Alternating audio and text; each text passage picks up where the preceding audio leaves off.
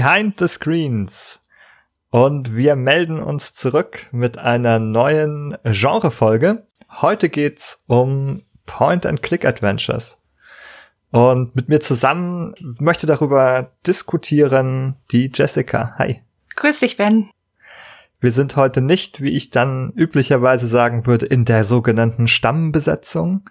Denn dazu fehlt uns heute der Nikolas, der ist leider krank gemeldet. Deswegen vermissen wir den heute bitterlich. Wir haben unsere Tränen aber schon vorher geweint, damit wir jetzt fit sind für unsere Inhalte und unsere Folge und Point-and-Click-Adventures. Hm, Jessica, ich glaube, du hast das Thema vorgeschlagen. Wie bist du eigentlich drauf gekommen? Ich weiß ehrlich gesagt gar nicht mehr, ob ich das vorgeschlagen habe. Es mag sein, ich erinnere mich nicht. Wenn ich es vorgeschlagen habe, dann wahrscheinlich deswegen, weil ich so ein bisschen eine Hassliebe zu diesem Genre habe. Ich denke, da werden wir später auch noch drauf kommen. Aber ich habe ziemlich viele von diesen Titeln gespielt und bin immer sehr zwiegespalten. Und da habe ich auf jeden Fall Lust, jetzt heute mit dir drüber zu sprechen. Da werden wir ein interessantes Duo abgeben heute. Denn, also ich stehe dem Genre überwiegend gleichgültig gegenüber und habe auch gar nicht so viele Point-and-Click-Adventures selber so richtig gespielt. Ich habe mir so so ein paar Klassiker mal angesehen und immer mal so ein paar Stunden gespielt und bin sozusagen also eigentlich immer nur durch die ersten Stunden durchgescheitert, bis ich dann keine Lust mehr hatte. Und ich weiß auch, dass Leute sich diese Komplettlösung ausdrucken und daneben legen und so. Und das war mir immer so ein kleines bisschen zu doof. Und ich glaube, deswegen ist das Genre irgendwie an mir gescheitert. Oder ich bin an den Rätseln dieser Spiele gescheitert, glaube ich. Aber du sagst Hassliebe. Okay, das gesellt sich zu meiner Gleichgültigkeit. Interessant. äh, warum sprechen wir nochmal über dieses Genre? Äh, vielleicht hat Nikolas das in Wahrheit vorgeschlagen. Ähm, ist totaler, totaler Liebhaber und ist jetzt gar nicht da. Hm, das müssen wir jetzt aber ausbaden. Du sagst, du hast zumindest viele gespielt und so eine Hassliebe daraus entwickelt. Was, was waren das für Spiele, mit denen du da in Kontakt gekommen bist? Uh, ich habe da wirklich eine ganze Liste durch. Ich glaube, mein erstes müsste Edna und Harvey gewesen sein. Ob das, ich glaube, ich habe sogar mit Harveys neue Augen angefangen und dann erst Edna bricht ausgespielt. Dann bin ich da so ein bisschen hängen geblieben, weil ich einen Menschen in meinem Freundeskreis habe, der super gerne Point-and-Clicks spielt und mir immer was Neues empfohlen hat. Und da bin ich dann so von einem zum anderen gekommen. Dann ging die Serie Das schwarze Auge los mit Satinovs Ketten und solchen Geschichten. Ich habe aber auch Frenbow gespielt, The Inner World Botanicula, Machinarium, Memoria. Also ich könnte noch einige aufzählen. Du ah. hörst schon, es sind eher so die moderneren Titel, also die ganz Klassiker wie Monkey Island oder sowas habe ich tatsächlich, muss ich zu meiner Schande gestehen, noch nicht gespielt, habe ich aber vor, mal nachzuholen. Ah, das ist interessant. Da ergänzen wir uns zumindest noch mal ganz gut, denn ich habe eigentlich nur diese Klassiker mal angespielt. Das ist teilweise auch schon wirklich lange her. Ich überlege, also ich, die ersten Sachen, die ich gespielt habe, waren Maniac Mansion und hm. Day of the Tentacle. Denn diese Spiele habe ich aufgetan in einem Ordner auf meinem allerersten PC, den ich irgendwoher gebraucht hatte als, als Kind und habe dann diese Spiele dort gefunden auf dem Rechner. Das ist ja praktisch ja, die, also in meiner Erinnerung waren die total versteckt in irgendeinem Systemordner auf Windows 95 und aber ich war halt Kind und als ich Paint irgendwie durch hatte, habe ich halt auf diesem Rechner alle Ordner angeklickt und alle bunten Icons und ich war wirklich noch jung. Also ich war wirklich, ne, Windows 95 lief darauf. Es ist eine Weile her. aber ich habe diese Spiele gefunden und Day of the Tentacle hat mich da so tatsächlich so ein bisschen gepackt als Kind, denn äh, dieses Spiel war damals auch auf CD erschienen und hatte so eine richtige Sprachausgabe und startete auch schon so mit einem Intro, wo diese, da sind so zwei Tentakel, ne? Mhm. Wenn man das gespielt hat, kennt man das. So ein grüner, glaube ich, und ein lilaner. Und da gibt's so eine Einstiegsszene, wo diese Tentakel irgendwie sind und reden und einer möchte so die Welt erobern so sagt er das. Und so geht es irgendwie los. Und das war so wunderbar skurril und seltsam. Und das fand ich dann natürlich total interessant. Hm, war aber auch sehr schwierig. Äh, nicht nur als Kind. Ich glaube, das ist ja auch eins der Dinge, auf die wir später auch noch zu sprechen kommen, dass die Rätsel auch für Erwachsene durchaus tricky sind. Aber wow, du da als kleiner Steppke. ja, ja, also ich war auch dann letztlich überfordert irgendwann mit den Rätseln des Spiels. Also ich kann mich noch erinnern, dass ich das total schön fand, diese äh, bunten Grafiken und diese lustigen Figuren, diese Tentakel und so. Aber ich bin dann irgendwie immer über dieselben zwei, drei Bildschirme gelaufen und wusste nicht, was ich machen sollte. Und dann verliert man natürlich irgendwann das Interesse, gerade so als Kind mit so einer eher niedrigeren äh, Frusttoleranz. hat man dann lieber das nächste bunte Icon ausprobiert, das auf der, in den Ordnern von Windows 95 verborgen war. Und dann bist mhm. du doch wieder bei Paint gelandet. Ja, ja, ich habe große Kunstwerke in dieser in dieser Zeit äh, mit Paint gemalt. Wer nicht? mm, jetzt haben wir schon so ein bisschen uns reingesprochen in diese Spiele. Ah, ich habe noch gar nicht alle genannt, die ich gespielt habe. Das, ja. ähm, das muss ich ja eigentlich noch machen. Das waren so die ersten Maniac Menschen auch. Das sind noch ein bisschen älter und auch grafisch so ein bisschen altbackener im Vergleich zum zu seinem Nachfolger. Hm, gespielt habe ich aber auch einmal Myst. Hm. Das zählt man, so viel ich weiß, ja. auch zu den Fallen Click Adventures. Da war ich auch ein Kind. Ich war, glaube ich, zwölf.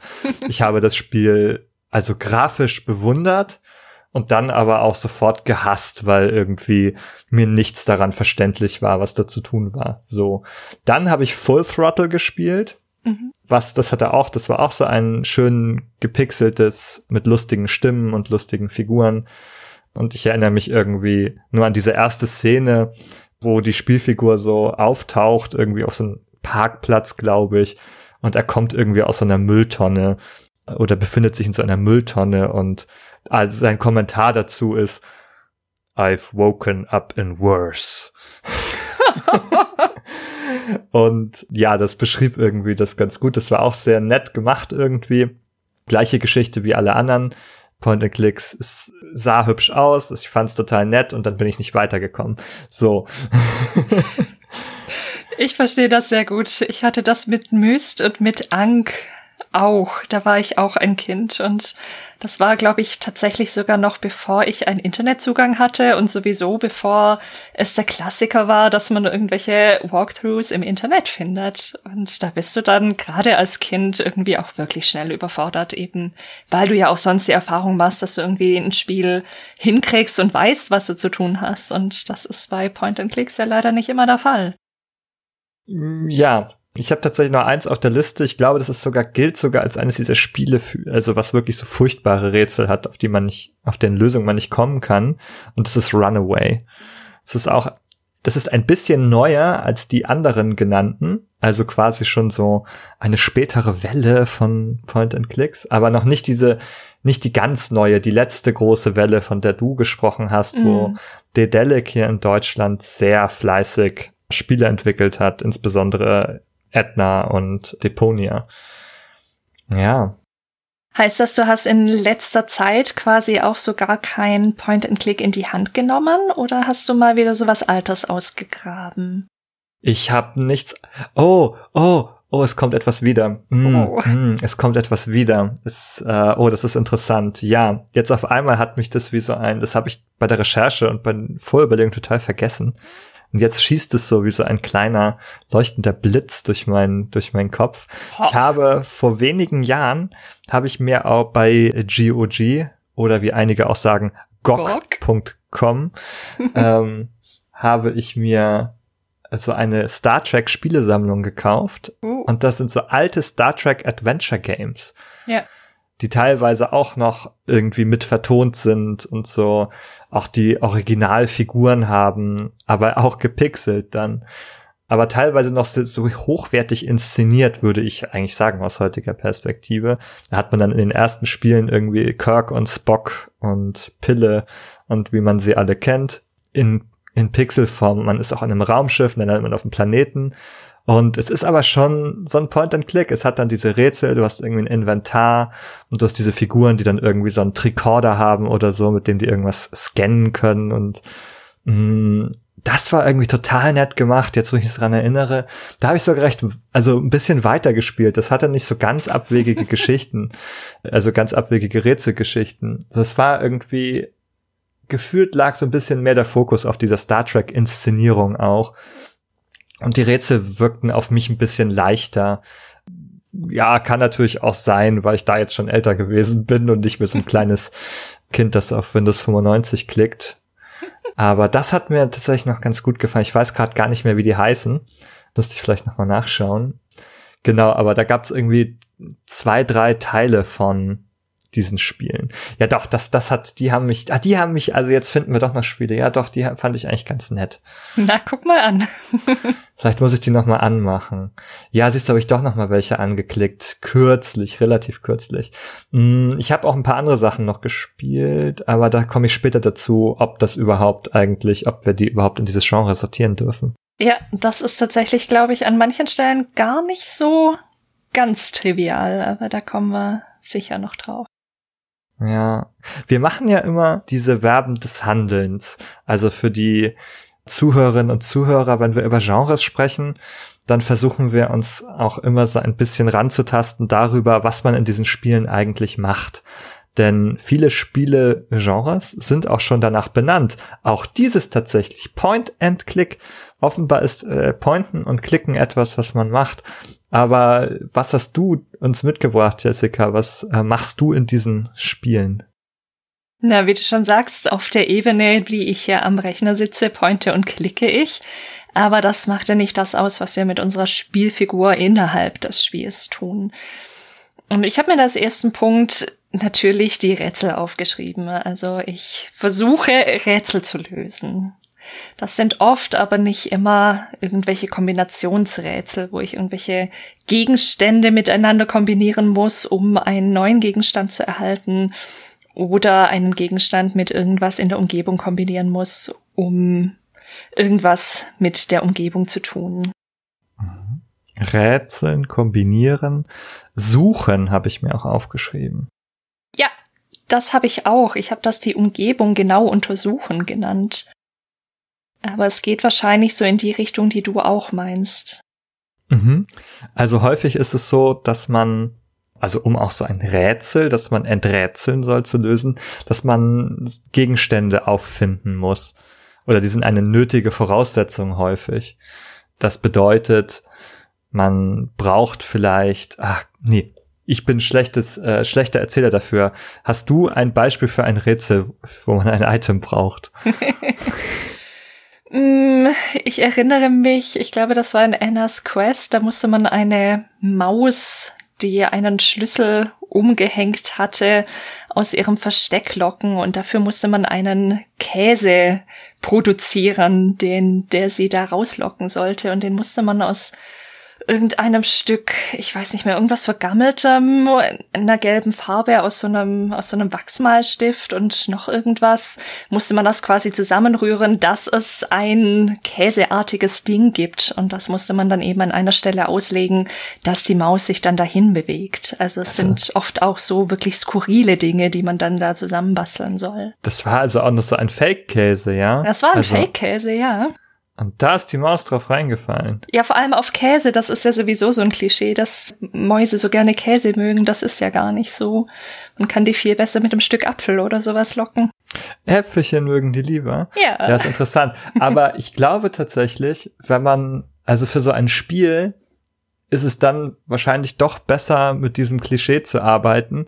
Ja. Denn da greift man zumindest auf etwas, also so ein Allgemeinwissen, oder kulturelles Wissen, auch selbst wenn es gar falsch ist, zurück. Das finde ich ja noch ganz gut. Also so eine Maus mit Käse zu locken. Also das ist mir noch intuitiv ja. ganz eingängig, weil äh, es werden ja auch immer wieder Rätsel beschrieben, die überhaupt nicht so logisch aufgebaut sind.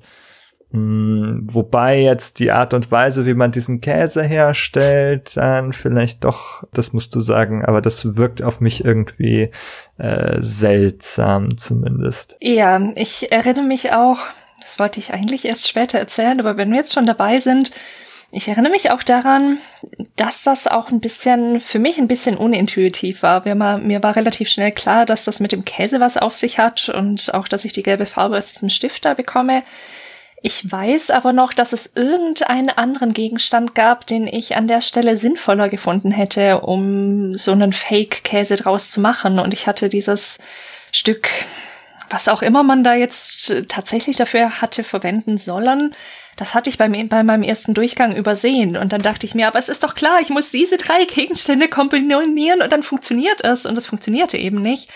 Bis ich dann, glaube ich, irgendwann tatsächlich verzweifelt in die Komplettlösung gesehen habe und festgestellt habe, dass ich wirklich was übersehen hatte. Ah, das ist ganz gemein, wenn man, ja. wenn man etwas übersehen kann und übersieht. Oh, das, und dann immer denkt, ich muss doch jetzt mit dem, was ich habe, irgendwas machen können. Exakt. Und das war sowas, was dann quasi einerseits sehr intuitiv war, aber andererseits, zumindest in meiner Welt, es auch andere Möglichkeiten gegeben hätte, das zu lösen. Und das ging dann an der Stelle nicht. Und dann war es doch irgendwie auch wieder ein bisschen unbefriedigend. Mhm. Ja, ja, das kann ich nachvollziehen. Hm, bleiben wir noch kurz bei den, bei den Verben ein bisschen. Wir haben ja erst ein paar wenige genannt. Was ich noch hinzufügen würde, wäre sprechen. Ja. Oder unterhalten in ganz vielen Adventures, also gibt es dann andere Figuren, mit denen man auch reden kann, aus denen man dann Informationen herausbekommt oder Figuren wie die Maus, die solche Hindernisse oder Rätsel darstellen. Und man bekommt dann auch Hinweise, was man tun soll, wenn man mit denen spricht zum Beispiel. Ja, das ist, ist sicher auch ein ganz wichtiger Punkt. Ich habe noch was zu den Gegenständen aufsammeln, das du ja auch schon angesprochen hast da gehört für mich eben noch genau das dazu, dass man die in einer gewissen Weise interpretieren muss, in Anführungszeichen. Also ich muss mir quasi kreativ überlegen, wie ich das Gewünschte erhalten könnte. Also ich muss mich quasi mit den Gegenständen, die ich aufsammle, erstmal auseinandersetzen, was sie für Funktionen haben können und wie ich die möglicherweise zweckentfremden kann. Oder ich schaue in die Komplettlösung.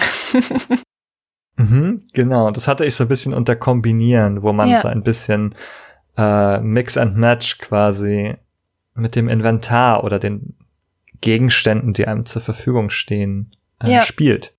Ja, und ich glaube, das kannst du eben auf zwei Ebenen machen. Du kannst quasi so ein bisschen oder vielleicht sogar auf drei. Du kannst das entweder per Try and Error machen, also einfach irgendwelche Dinge random miteinander kombinieren oder irgendwann einen Algorithmus anwenden und wirklich akribisch eins mit dem anderen kombinieren, bis du alle möglichen Kombinationen durch hast. Oder du kannst eben dran gehen und zumindest versuchen, ob du auf den Trichter kommst, was die Entwickler sich vielleicht gedacht haben, wie man irgendeinen Gegenstand zweckentfremden könnte. Mhm. Also zwei von drei Lösungen waren jetzt eher so im Brute Force Territorium, was ich also was mich schon total abschrecken würde. Also diese Kombinatorik von allen Sachen durchprobieren, das finde ich dann irgendwie wieder so blöd. Und wenn du dann auch noch eins nicht gefunden hast, was in diesen Pool gehört, Oh Gott, nein. Ja, das ist auch hm. mein äh, die Ecke von Hassliebe, die ich mit Hass bezeichnen würde. Hm, übrigens, meine Erinnerung setzt wieder ein, bei genau bei diesem Thema. Ich habe auch Trüberbrook gespielt. Oh. Ach, sehr schön. Das steht noch auf meiner To-Play-Liste. Ja, das habe ich, glaube ich, danach irgendwie so ein bisschen wieder aus meinem Kopf geworfen. Also es ist ein wunderschönes Spiel. Es ist ganz hervorragend inszeniert. Hat ja so echte Kulissen, die so abfotografiert sind, mit Fotogrammetrie ins Spiel übertragen in mhm. so Pseudo-3D-Umgebung und so. Also ganz toll gemacht aber es hat auch so blöde Rätsel gehabt. Ich habe das, wie gesagt, total schon wieder aussortiert, aber es waren auch Sachen, die mir manchmal nicht so eingängig waren. Oh, was mir da aufgefallen ist, dass also auch etwas, was du gerade gesagt hast, dass manchmal Gegenstände hat, wo man sagt, hey, die passen doch. Und ich habe das Gefühl, die, dass das bei vielen äh, Entwicklungen es so abläuft, dass sie sich überlegen, was soll passen und was soll nicht, äh, äh, beziehungsweise aber nicht überlegen, welche Alternativen jetzt vielleicht für Spielerinnen und Spieler dort denkbar wären und dass man das irgendwie berücksichtigt. Also entweder indem man sagt, nein, wir dürfen jetzt keinen Gegenstand noch zusätzlich anbieten, der der die Aufmerksamkeit so sehr auf sich zieht, als ah, der muss doch dazugehören zum Rätsel, ja. Also wenn es jetzt irgendwas ist, was mit Essen zu tun hat und man soll man soll meinetwegen ne, Essensgegenstände kombinieren, dann sollte da kein vielleicht kein zusätzlicher vierter Gegenstand sein, der nicht zu den anderen dreien gehört, der aber auch in diese Essenskategorie fällt, der einen so total verwirrt, weil man denkt, das gehört doch dazu. Mm, das war, also solche Rätsel gab es bei Trüber, wo, wo man so dachte, hä, das muss doch irgendwie dazugehören und dann war dieses Item, aber hatte dann mit diesem Rätsel nichts zu tun. Ja, ich glaube, das ist auch ein bisschen die Schwierigkeit. Mir ging es dann eben auch so, dass ich dann festgestellt habe, später, dass ich den Gegenstand, den ich eigentlich für dieses Käserätsel verwenden wollte, dass ich den natürlich später noch gebraucht habe.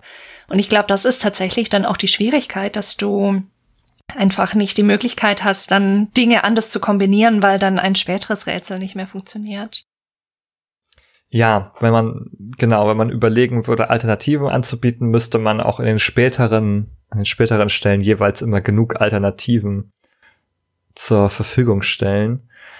Ist wahrscheinlich schwieriger, aber stelle ich mir als Spieldesign befriedigender vor, wenn ich halt so ein Rätsel auf verschiedene Weisen lösen kann.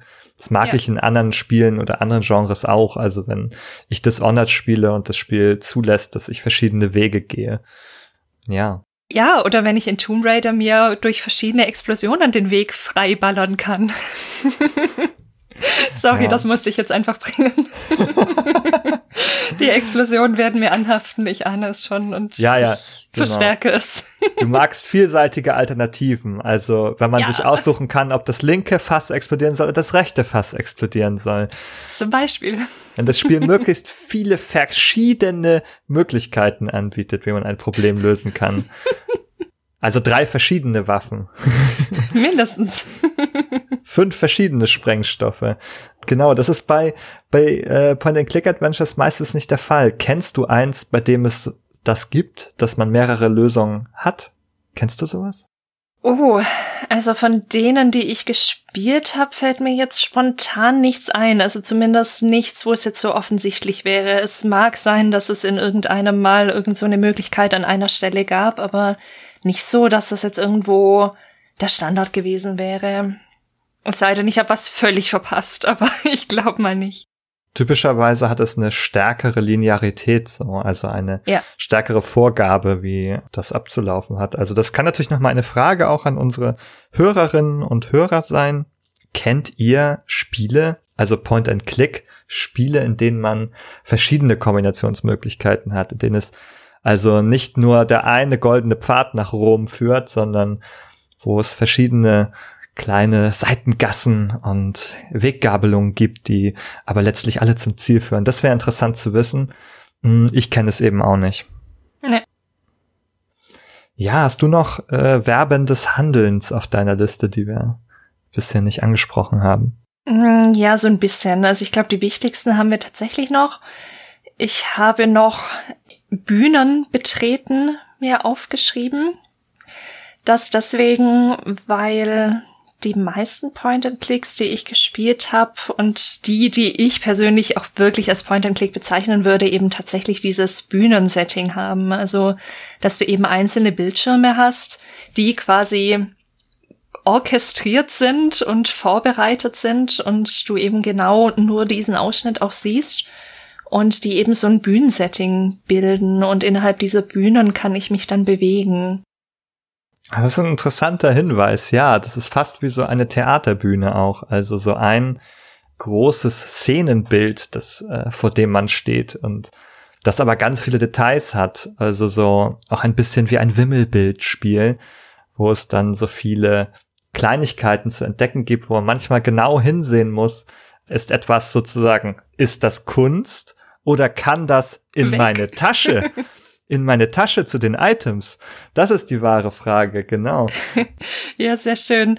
Ja, ich muss sagen, dieses Bühnen, äh, dieses Bühnenbild, das habe ich nicht selbst erfunden, das habe ich in einem in einem Interview gelesen. Ich habe da mehrere gelesen. Ich gestehe, ich habe gerade nicht zur Hand, in welchem es war. Wir packen es auf jeden Fall in die Show Notes. Das war ganz interessant und da kam eben dieses dieser Bühnenvergleich auf, den ich sehr, sehr gut fand.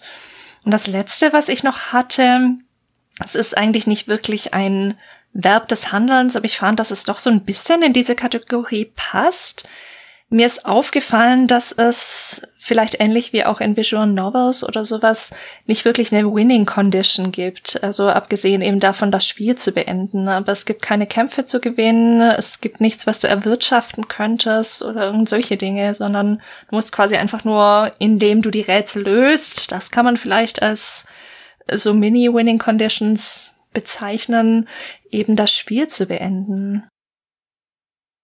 Mm, es gibt einige Adventures, da ist es so, dass man zumindest Fail States hat, dass man verlieren kann. Da kann die Figur zum Beispiel sterben oder gefangen genommen werden.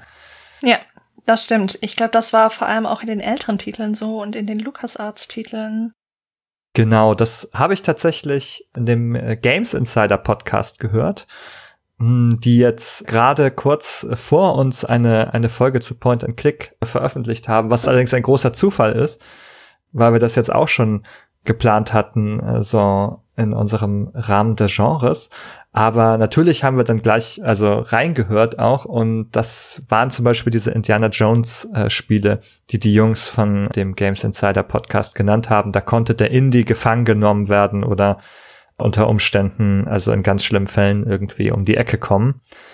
Selber gespielt habe ich die wiederum nicht, aber so weiß ich zumindest, ne, das ist ja so diese, diese Fail-States in einigen dieser Spiele gibt. Die wurden aber auch gar nicht so positiv aufgenommen, wie ich das mitbekommen habe. Das war eher etwas, was man auch in späteren Spielen nicht, also nicht so weiterverfolgt hat. Ja, das ist richtig. Und da sind wir, glaube ich, alle nicht traurig drüber. Aber an der Stelle auch nochmal Gruß an die Jungs von Games Insider die haben sich auch sehr viel eben tatsächlich mit diesen, mit der Historie in Anführungszeichen beschäftigt. Also sind so durch die Jahrzehnte gegangen und durch die Games. Also falls euch das interessiert, klare Hörempfehlung auch dafür. Genau, wir bieten hingegen eine kleine Ergänzung. Wir wollen gar nicht so einen historischen Abriss heute machen, haben, also sind fernab davon, hier eine Vollständigkeit bei den Spielen zu erreichen. Stattdessen wollen wir uns ja noch so ein bisschen auch zu den psychologischen Aspekten vorarbeiten. Doch bevor wir da ganz ankommen, gibt's vielleicht noch so eine, eine Hürde zu nehmen, nämlich so ein bisschen die, die Frage, ja, was für Spiele gehören jetzt noch so dazu? Was ist jetzt eigentlich genau so das Point-and-Click-Adventure? Wir hatten jetzt ein paar interessante Verben. Wir hatten das Bühne betreten, das Suchen, das Kombinieren, das Rätseln, mit anderen Figuren sprechen. Hm, das sind so Elemente einerseits eher so aus dem Bereich Puzzle und Rätsel und andererseits aber auch das Szenische und Dialogische, also das Erzählen von Geschichten. Das sind so zwei große Dinge, die ich da in dem wiederfinde jetzt. Was denkst du? Ja, sehe ich ganz ähnlich. Ich habe da auch so ein bisschen überlegt.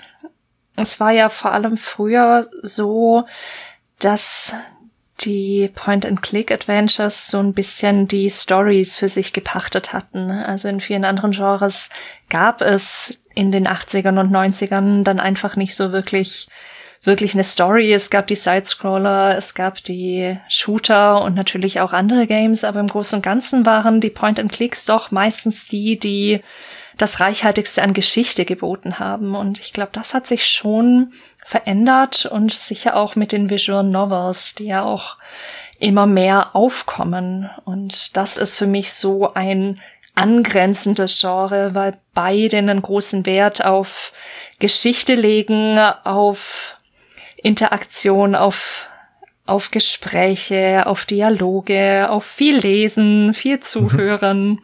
Mhm.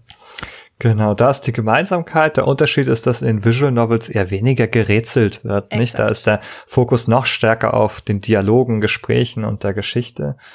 Und mittlerweile haben die Spiele ja auch generell mehr Konkurrenz, äh, oder die Point-and-Clicks und Adventures mehr Konkurrenz, was Erzählung angeht, denn Geschichten werden jetzt in den allermeisten Spielen mittlerweile erzählt. Also auch die Action-Spiele, die vielleicht früher wirklich nur so ein paar Textboxen gehabt hätten, sind ja heute vollständig ausstaffiert mit großen Cutscenes und an Hollywood angelehnten Erzählmustern und so weiter. Also ja, also das, was vielleicht ehemals mal die Domäne war der Adventures, ist ja, ihn jetzt quasi über die letzten Jahre und Jahrzehnte auch ein bisschen entrissen worden.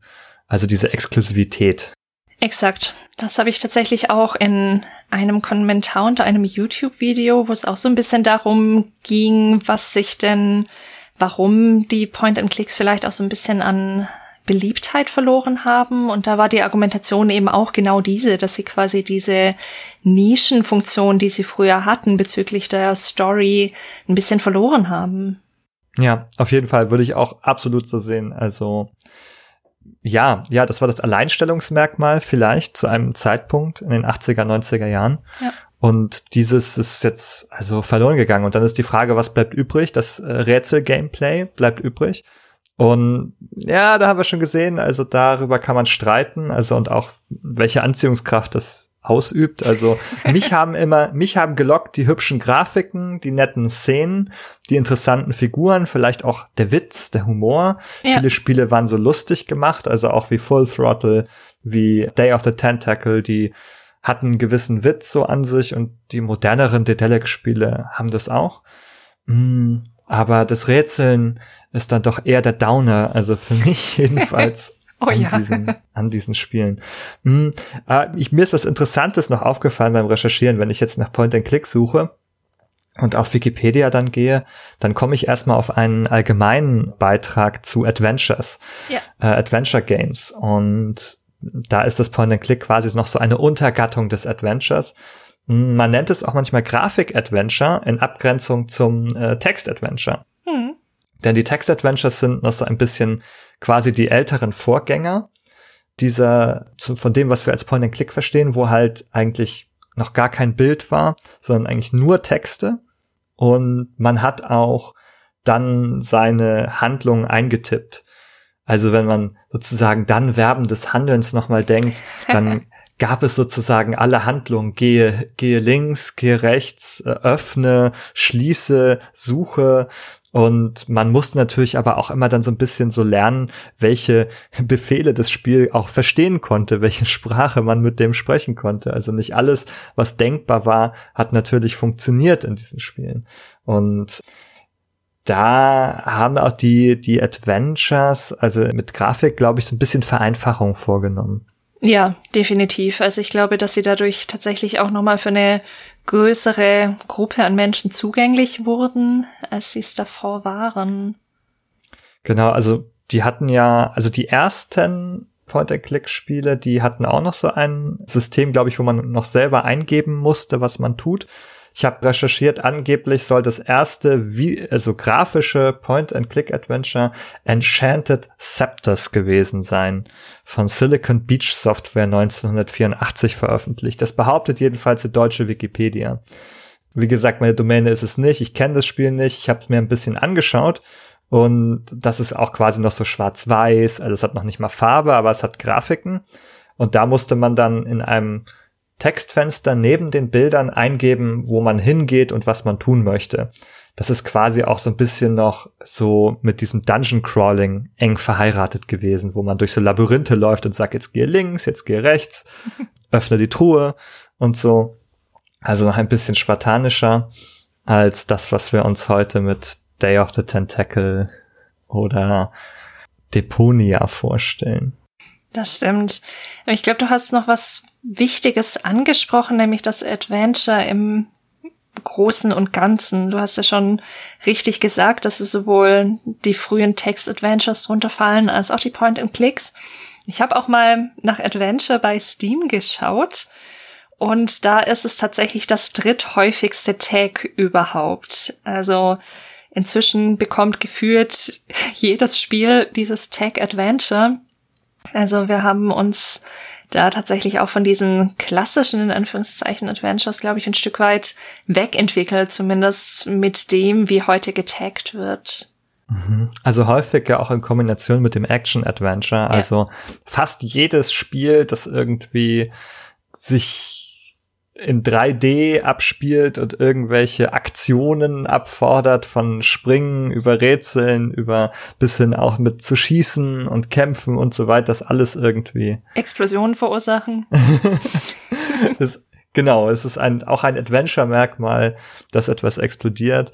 Mm, also immer dann, wenn jetzt eine ganz konkrete Sache fehlt, also wenn es jetzt nicht ein klarer Shooter ist oder ein klarer Plattformer ist, dann gibt es irgendwie gefühlt dieses Sammelbecken, diese Restkategorie, ja, dann ist es also irgendwie Adventure, weil man rätselt mal, man schießt vielleicht mal, man springt vielleicht mal.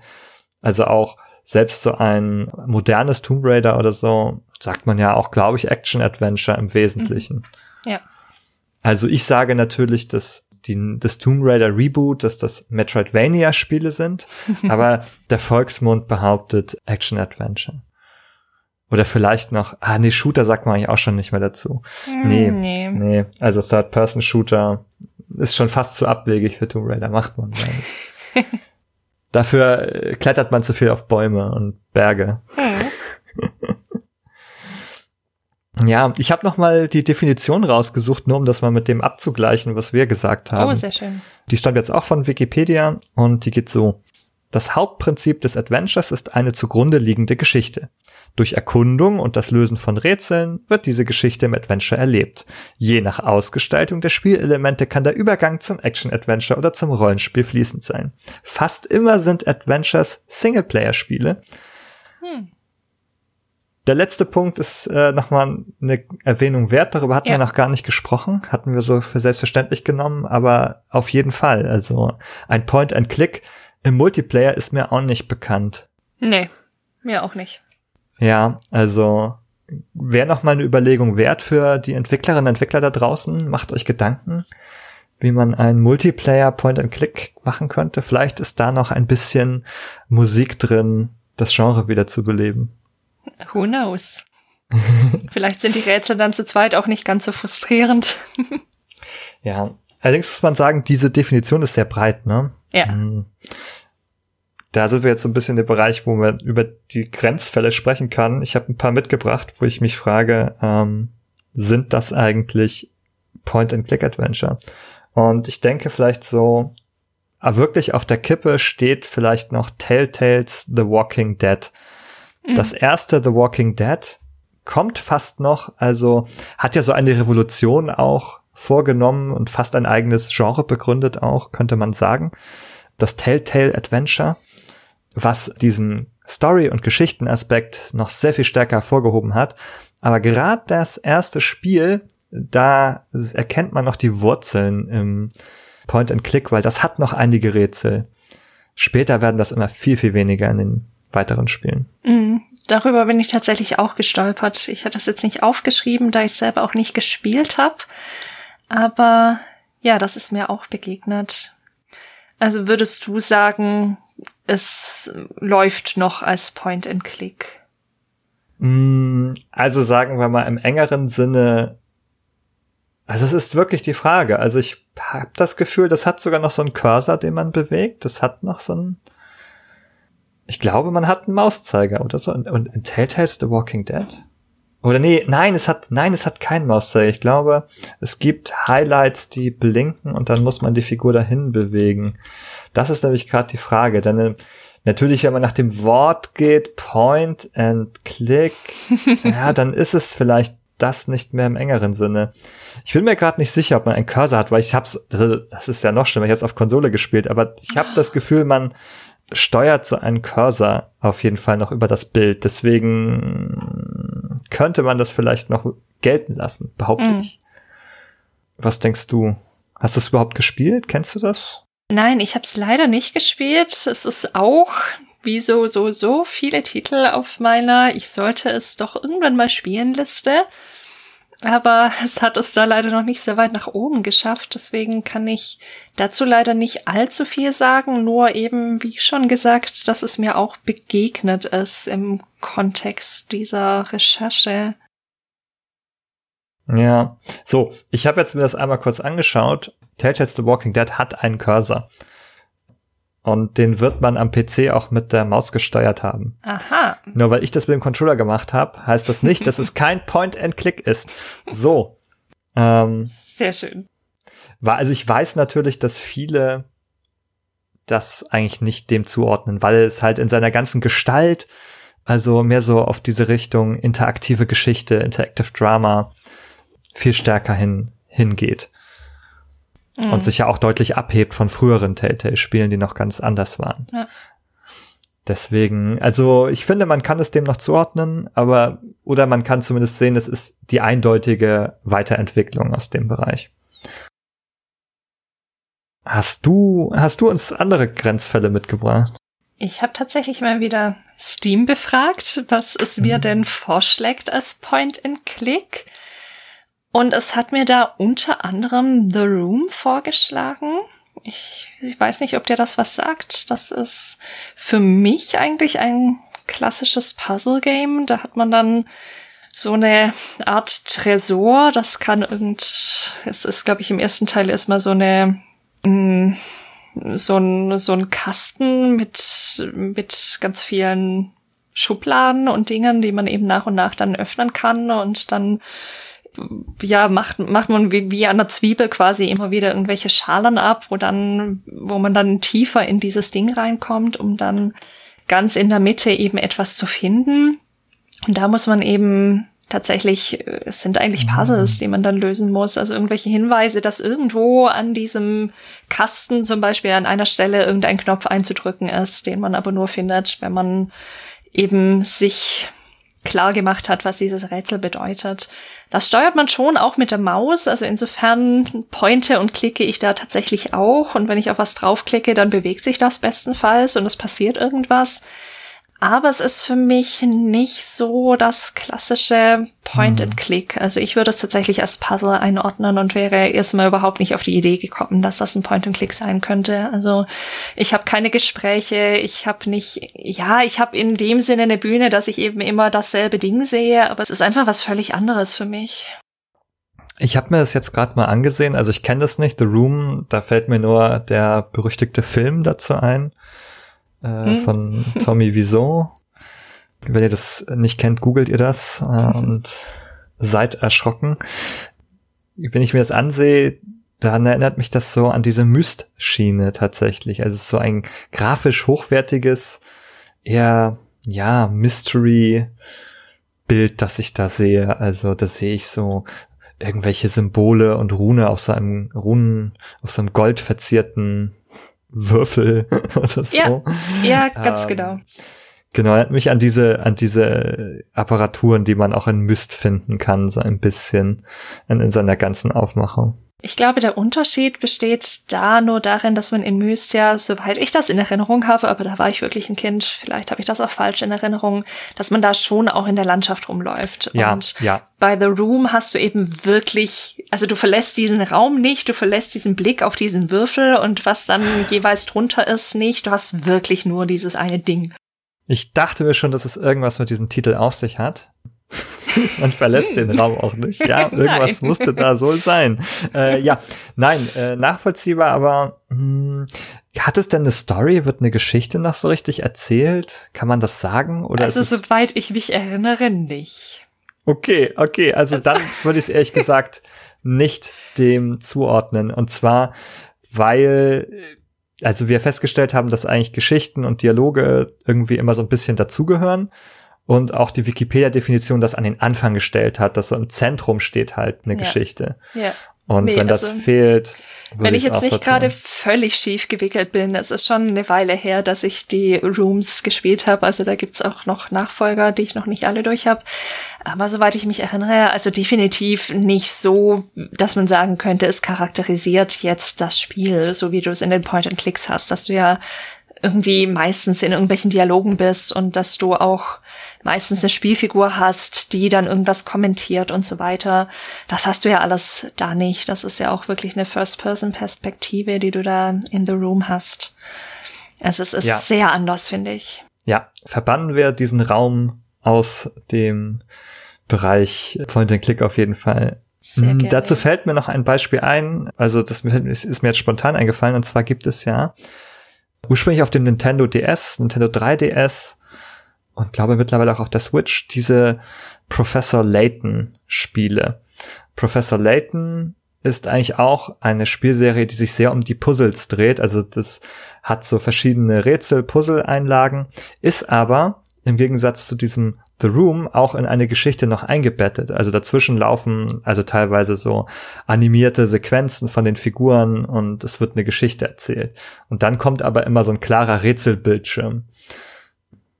Da wäre jetzt auch die Frage, das könnte man fast schon wieder zuordnen, wobei es eher, ja, wenn wir ehrlich sind, sind es eigentlich Rätselbildschirme, die mit Story umwickelt sind. das ist ja eine schöne, schönes Bild. Also es sind eigentlich sind es keine Szenen und keine Bühnen, die man betritt mm. so richtig. Also es sind mehr so, und hier siehst du jetzt diese Kiste mit drei skurrilen Artefakten. Finde heraus, wie du sie zusammensetzt, um das Rätsel zu lösen. So. Und danach geht die Geschichte weiter. Also es ist halt nicht wirklich Point and Click mhm. eigentlich. Aber man, ich wollte es jetzt zumindest noch einmal erwähnt haben dazu. Ja. Mir fiel noch eines ein, beziehungsweise es wurde mir auch bei Steam wieder vorgeschlagen als Point and Click, das sich mir auch nicht ganz erschlossen hat. Life is Strange. Das hat klar, also wir sind vielleicht näher dran, eben dadurch, dass da die Story natürlich eine ziemlich zentrale, wenn nicht die zentrale Rolle spielt. Und ja, in gewisser Weise löse ich auch Rätsel, aber also ein Adventure ist es für mich sicher, aber gefühlt nicht das, was für mich ein Point-and-Click ausmacht. Und ich glaube, das hängt für mich ganz stark an diesem Bühnencharakter tatsächlich, den du ja in Life is Strange und auch in den Nachfolgern und Prequels und so weiter nicht hast. Nämlich so eher ausgearbeitete 3D-Umgebung. Exakt richtig in dem man sich mehr oder weniger frei bewegen kann. Genau. Und Rätsel in dem Sinne gibt's ja auch nicht wirklich. Klar, du hast im ersten Teil diese Zeitgeschichte, dass du jeweils wieder zurückspulen musst, aber da musst du ja auch nicht wirklich für nachdenken. Und in Before the Storm gab es solche Sachen, dass man irgendwie mal da gab es einen, einen Teil, wo man ein Auto verschönern musste und reparieren musste und da musste dann man mal eine Decke suchen, die man dann irgendwie auf einen Sitz zieht oder sowas, wo man quasi tatsächlich was aus dem Inventar irgendwo draufzieht, aber es ist, finde ich, auch nicht die Art von Rätseln, die ich jetzt von einem klassischen Point-and-Click erwarten würde. Deswegen, es ist für mich auch nicht wirklich eins.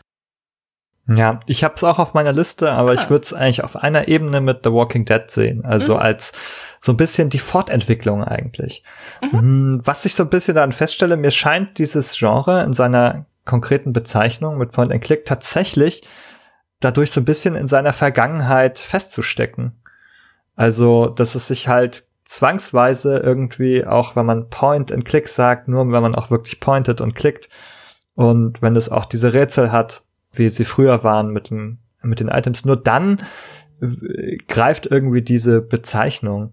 Und wo wir gesagt haben, so Spiele, die daraus hervorgegangen sind, die so die, ja, die Weiterentwicklung sind, die, da verweigert man sich eher, das dem zuzurechnen. Und für mich wirkt das so, als wäre der Begriff dadurch so ein bisschen in seiner Vergangenheit stecken geblieben. Ja, spannender Punkt. Da ist, glaube ich, wirklich was dran. Würde ich mich auch interessieren, wie ihr das da draußen seht. Also, diskutiert gerne mit uns, hinterlasst uns einen Kommentar, besucht uns auf unserem Discord-Server. Wir freuen uns da wirklich von euch zu hören, ob ihr das genauso seht oder ob ihr da einen, einen ganz anderen Blick drauf habt.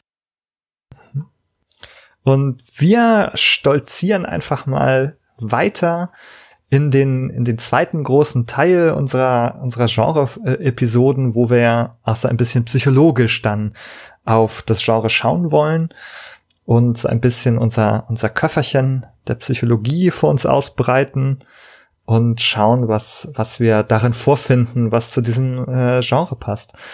Und der erste Punkt, den wir, den ich heute besprechen möchte, ist etwas, das ist auch, von dem ich hoffe, dass wir das immer wieder machen werden, wenn wir über Genres sprechen. Also unser äh, Köfferchen erweitert sich auch immer ein bisschen. Mhm. Und heute würde ich gerne starten mit der Frage, so was für Fähigkeiten eigentlich diese Spiele fordern von uns. Was muss man denn mitbringen? Also was für äh, geistige Fähigkeiten und Skills brauche ich denn eigentlich? Also immer mal wieder oder im Besonderen bei Point-and-Click-Adventures. Ja, ich muss natürlich auf jeden Fall in der Lage sein, irgendwie Probleme zu lösen. Und dazu brauche ich natürlich bestimmte psychologische Merkmale oder Fähigkeiten, beziehungsweise Fähigkeiten, die man psychologisch erfassen kann. eben solche kognitiven Sachen, um Rätsel zu lösen. Also ich muss in der Lage sein, Informationen behalten zu können und die kombinieren zu können. Mhm. Hier kann ich noch mal den Nikolas aus äh, der Kiste springen lassen, wie einen gut informierten Clown. Hm. Äh, sorry, Nikolas, dass du jetzt irgendwie diesem Bild der Clown geworden ist, aber aus, aus Kisten kommen halt Clowns und als ich das Bild angefangen hatte zu sprechen, gab es keinen Ausweg mehr davor. Egal. Der Nikolas wollte uns mit auf den Weg geben, dass wir auf jeden Fall noch mal diese Bereiche erwähnen sollen vom Arbeitsgedächtnis und vom Langzeitgedächtnis das knüpft ganz gut an an das, was du gesagt hast, denn wir haben es ja hier zu tun eben mit einem Spiel, wo wir Gegenstände sammeln in unserem Inventar. Das heißt, wir müssen auch immer einen Überblick behalten, was haben wir, was brauchen wir. Man hat meistens immer so eine mehr oder weniger klar umrissene Aufgabe und der muss man nachgehen. Und so eine Szene, kann sich aber durchaus eine Weile äh, hinziehen, bis man, bis man das geschafft hat. Und da muss man halt wirklich immer genau im Kopf behalten, was gibt es für Gegenstände, welche habe ich und muss sich auch erinnern, so, ah, vorhin hat mal jemand was gesagt. Also auch die Hinweise, die man bekommt, die muss man im Kopf ordnen und behalten vor allem. Ja, ich glaube, da ist tatsächlich die Vigilanz auch ein ganz guter, ganz gutes Stichwort. Also das musst du vielleicht erklären. Genau, das wollte ich gerade machen. Vigilanz kann man, wenn man Wikipedia befragt, bekommt man die tolle Auskunft andauernde Aufmerksamkeit bei eintöniger Reizfrequenz. Man kann da psychologisch so ganz tolle Tests machen und jeder, der da studiert hat oder aus irgendwelchen anderen Gründen an diesen Tests teilgenommen hat, wird sie hassen. Es gibt so tolle Dinge wie zum Beispiel, dass man so einen Kreis aus Punkten hat, wo dann quasi die Punkte nacheinander aufleuchten und ab und an wird ein Punkt übersprungen. Und wenn das der Fall ist, muss man eine Taste drücken. Und diese Vigilanztests gehen dann gerne so eine halbe Stunde oder eine Stunde, wo man in einem abgedunkelten Raum sitzt und einfach nur darauf wartet, dass so ein Punkt übersprungen wird. Oder mit Dreiecken und ab und an kommt man ein Viereck und so weiter und so fort. Und damit testet man eben diese Daueraufmerksamkeit, wenn die Reize relativ eintönig sind. Und mir ist das deswegen eingefallen oder habe das dem Point and Click so ein bisschen zugeordnet, weil es mir manchmal so geht, gerade wenn ich schon ein bisschen müde bin, dass mir diese ganzen langen Dialoge manchmal so ein bisschen eintönig werden. Auch wenn sich die Schreiber viel Mühe gegeben, dass, dass die Story irgendwie witzig ist und dass da irgendwelche Jokes verpackt sind. Manchmal habe ich einfach keine Lust und dann fühlt sich das ein bisschen so an wie diese Kreise mit den Punkten und ich warte drauf, dass ein Punkt übersprungen wird, also dass irgendein Hinweis kommt, der mir jetzt sagt, wie ich weitermachen muss. Und den sollte man eben nicht überspringen, denn je nach Point and Click ist es nicht möglich, den Dialog nochmal anzuhören. Oh, das ist natürlich gemein, ja, weil man immer beim ersten Mal schon auf jedes Wort aufpassen muss. Also dann sowohl Aufmerksamkeit als auch Gedächtnis äh, werden da sehr beansprucht, wenn man da tatsächlich Informationen nicht nochmal abrufen kann. Also das finde ich auch, das würde ich eigentlich unter schlechtes Design schon mhm. so ein mhm. bisschen äh, aussortieren, weil eigentlich finde ich, sollte so ein Spiel ja nicht so ein, wie du auch gesagt hast, eher nervtötender Test der Vigilanz sein.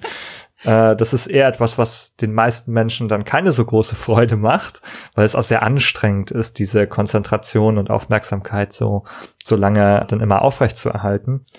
Deswegen wäre es, glaube ich, schon gut, wenn man noch mal, also wenn man Informationen von Personen noch mal bekommt oder wenn man sie im Inventar noch mal nachlesen kann.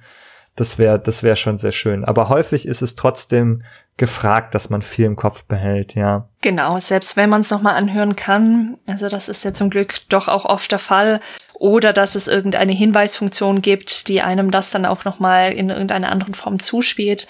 Das gibt's ja schon sehr häufig, aber mir ist das ab und an mal so gegangen, dass ich dann quasi beim zweiten Durchgang, wenn ich das dann nochmal angeklickt habe und es die Möglichkeit gab, mir dann eben auffiel, dass ich da beim ersten Mal irgendwie ein Keyword oder irgendwas an meiner Aufmerksamkeit tatsächlich vorbeigehuscht ist, gerade wenn ich irgendwie mal abends spät spiele oder so, wo die Vigilanz nicht mehr ganz so da ist. Mhm. Mhm. Ich habe auch noch einen, also äh, von dem kleinen Nikolas auf meiner Schulter, der mir noch Begriffe einflüstert, habe ich noch den Term logische Operationen mitbekommen. Oh. Und das passt irgendwie nochmal zu diesem Rätseln auch, wo es darum ging, das haben wir vorhin schon angesprochen, so ist ein Rätsel irgendwie logisch aufgebaut oder ist es nicht logisch aufgebaut und deswegen finden wir es doof. Und ich glaube aber tatsächlich, dass es gar nicht unbedingt immer mit Logik zu tun hat, letztlich. Also, dass die, zum Beispiel hast du ja gesagt, eigentlich wäre es logisch, wenn man eine Maus locken würde mit Apfel. Oder zumindest so gemessen an der Realität, an dem echten empirischen Wissen. Aber was tatsächlich eher die Rolle spielt, ist, glaube ich, ist es intuitiv. Mhm. Also wichtiger als logisch. Also das mit dem Käse wird für die meisten Menschen intuitiv sein, erstmal von der Idee her. Weil das eben ne, unsere kulturelle Erzählung von Mäusen ist, dass die Käse fressen. So. Deswegen ist es intuitiv für die meisten. Genauso wie äh, Schwerkraft. Also einige physikalische Dinge, mit denen wir täglich zu tun haben, sind für uns intuitiv. Wenn ich etwas, ne, ein Gegenstand in meiner Hand halte, die Hand öffne, dann weiß ich jetzt, dann wird er nach unten fallen. Das ist alles intuitiv. Ob das immer logisch sein muss, ist eine andere Frage. Also, ne, wir haben sicherlich einige Intu Intuitionen, häufig, die falsch sind. Also ist sogar vielleicht eher typisch, so typische kognitive Biases, den man, den man unterliegt. Weiß nicht, du vielleicht kannst du gleich noch mal ein Beispiel anbringen, das mir gerade abgeht dazu, aber wir denken jetzt nicht nicht rational und logisch. Deswegen glaube ich, so ein Rätsel sollte intuitiv sein. Ja, ich hing da gerade auch ein bisschen. Ich erinnere mich, dass es mir öfter in Point-and-Clicks so geht, aber ich habe tatsächlich kein ganz konkretes Beispiel gerade dass ich mir dachte, also dass irgendwelche Dinge miteinander kombiniert werden sollen und ich mir denke, das funktioniert doch überhaupt nicht. Das kannst du nicht so ineinander stecken, dass das hält oder das kannst du nicht so umwickeln, ohne dass du noch irgendein Hilfsmittel hast, dass das funktioniert. Und ja, da kommt für mich tatsächlich auch so ein bisschen die Logik abhanden. Also ich sehe schon, was Nikolas, also ich glaube, ich sehe, was Nikolas meint, aber bin tatsächlich auch so ein bisschen unschlüssig, vor allem wenn man jetzt auch diesen ganz strengen Logikbegriff, wenn man den jetzt in der Informatik oder sowas benutzt, darauf anwendet, ob das immer funktioniert. Ja, also ich glaube, es scheitert auch häufig daran, dass Dinge nicht logisch sind. Aber zum Beispiel, es gibt ja viele unlogische Dinge oder Sachen, die eigentlich rational Quatsch sind, die wir aber trotzdem ganz gut akzeptieren. Ne? Also sowas wie ein Laserschwert zum Beispiel. Es macht überhaupt keinen Sinn. Es ist physikalisch komplett unmöglich, absolut undenkbar, aber es ist irgendwie eine intuitive Vorstellung. Also sie erreicht uns trotzdem. Also irgendwie die, die Fehlvorstellung von dem Laserschwert, die ist für uns einfach intuitiv. Und wenn jetzt ein Rätsel sowas beinhalten würde, irgendwie so aus einem mit Licht und einem Kristall oder so ein Laserschwert zu bauen, würden wir das hinkriegen, auch wenn es physikalisch Quatsch ist. Mhm. Also daran glaube ich. Und genauso kann es eben logische Sachen geben, auf die wir intuitiv nicht kommen. Ja, das stimmt. Deswegen, also das würde ich jetzt zumindest so in den Raum werfen. Intuitiv ist wichtiger als logisch. Mhm. Ja, weil, also auch nochmal, so, also als psychologisches Menschenbild würde ich eben nicht sozusagen den Menschen nicht als den Homo economicus sehen, der immer rational denken kann, einerseits sozusagen, ne, Emotionen kommen auch noch irgendwie dazu, aber auch mit dem Gedanken, dass uns ja quasi durch unsere Bauart, also durch die Beschaffenheit unseres Geistes oder Gehirns, wie man es nennen möchte, uns ja schon eine Logik eingebaut ist, auf die wir gar keinen Einfluss haben und die ja eben auch manchmal zu Fehlern führt, äh, vielleicht, womit wir wieder bei den kognitiven Biases wären. Also so einfache Sachen können, können wir noch mal als Beispiel nennen. Also ein kognitiver Bias, das meint, dass man ja, was meint denn das, Jessica? Kannst du es gerade in Worte fassen? Wie, wie, wie setzt man denn dieses Wort am besten? Eine Fehl, eine Fehlvorstellung? Ja, eine Verzerrung vielleicht. Verzerrung. Ja, kognitive Verzerrung, dass man, genau, das ist gut, genau, dass man dazu neigt, sozusagen etwas zu denken, was, ja, abweicht vielleicht von einem tatsächlichen oder logisch und rational gedachten. Wir müssen das greifbar machen. Also zum Beispiel ein bekanntes Ding ist äh, Flugzeugabstütze. Mhm. Erzähl. Entschuldige. ja, ja, mach. Die fielen mir gerade als erstes ein, dass, dass es ja oft tatsächlich nach Flugzeugabstürzen, wenn wieder irgendwas bekannt geworden ist, dass Menschen dann das Risiko, in einem Flugzeugabsturz ums Leben zu kommen, als sehr, sehr viel höher einschätzen, als es tatsächlich ist. Also, dass so ein, so eine Verzerrung quasi tatsächlich stattfindet von dem, wie ich ein Risiko einschätze, weil ich eine aktuelle Information reinbekommen habe. Und bei so einem ja. Flugzeugabsturz kommen ja super viele Menschen ums Leben. Und der wird dann, wird dann erstmal viel, viel gefährlicher eingeschätzt, obwohl es ja eigentlich tatsächlich der Straßenverkehr ist. Mhm. Das stimmt, das sind solche, solche Recency-Effekte, glaube ich, die man das, die genau. nennt man das, glaube ich, auch, dass ja. eben, ne, rezente, kürzlich aufgenommene Informationen präsenter sind und deshalb auch überbewertet werden. Mhm. Ja. Oder auch, vielleicht können wir auch so Priming-Effekte auch noch dazu zählen, dass man sich besser erinnert an, an Dinge, die man zuerst oder zuletzt gehört hat und schlechter erinnert an Dinge, die dazwischen waren. Das ist jetzt nicht im engeren Sinne ein kognitiver Bias. Ich weiß nicht, ob man das als Verzerrung benennt, aber es führt zu einer Verzerrung mhm. äh, in der Erinnerung auf jeden Fall, ja. dass Dinge, die man zuerst oder zuletzt gehört hat, präsenter bleiben und dazwischen verschwinden die Dinge einfach. Ja. Ähm, hoffentlich nicht alle, aber äh, da kann man sehen, also das Gedächtnis ist natürlich kein Abbild von allem, was man so mitbekommt. Also kein, nicht wie eine Festplatte, die einfach, wo man auf Record drückt und die dann einfach alles aufzeichnet, sondern da sind ganz andere Mechanismen am Werk. Und diese, ja, die hängen eben auch davon ab, wie unser, wie unser Gehirn funktioniert letzten Endes. Und deswegen glaube ich, also Dinge, die sozusagen darauf Rücksicht nehmen, sagen wir mal, ein Rätsel, das darauf Rücksicht nimmt, wie wir denken, wäre ein besseres Rätsel als eines, das das so ignoriert und es deshalb so wirr und unverständlich vorkommt. Mhm. Absolut. Ich würde noch mit einem anderen Punkt weitermachen zu den geistigen Fähigkeiten, nämlich man muss ja auch visuell einiges auf die Kette kriegen. Gerade bei diesen Bühnenbildern finde ich das immer durchaus in den ersten Sekunden, die ich das sehe, dass die ja meistens mit sehr, sehr vielen Details ausgestattet sind. Das ist ja auch was, was die immer sehr hübsch anzusehen macht meistens, aber vielleicht auch manchmal ein bisschen Reizüberforderung mit sich bringt. Weil ich ja die Aufgabe habe, also jetzt wieder psychologisch gesehen und aufmerksamkeits- und visuell orientiert. Ich muss quasi unterscheiden können, was die klickbaren Items sind und was der Hintergrund ist. Also ich muss quasi mit der Vielzahl der visuellen Informationen, die in meinem Gehirn ankommen, muss ich quasi so eine Filterleistung vollbringen. Also ich muss rausfinden, was ist jetzt wichtig und was ist nicht wichtig. Und im besten Fall hilft unser, unser Hypothalamus, also ein Teil unseres Gehirns, der quasi als Reizfilter funktioniert.